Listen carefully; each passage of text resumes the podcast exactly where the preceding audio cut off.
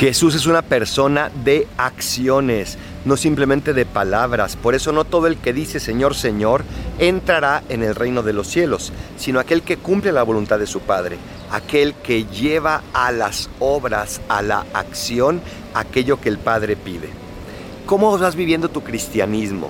¿Lo haces simplemente de sentimiento o lo haces obras? ¿Simplemente piensas que será bueno hacer cosas buenas o las haces? ¿Simplemente piensas que es malo criticar o no criticas? ¿Cómo vives tu cristianismo? Ojalá que con las obras, cumpliendo la voluntad del Padre Celestial. Qué mejor manera de prepararse en este adviento que cumplir con lo que Dios te pide. Soy el Paradolfo. Recen por mí, yo rezo por ustedes. Bendiciones.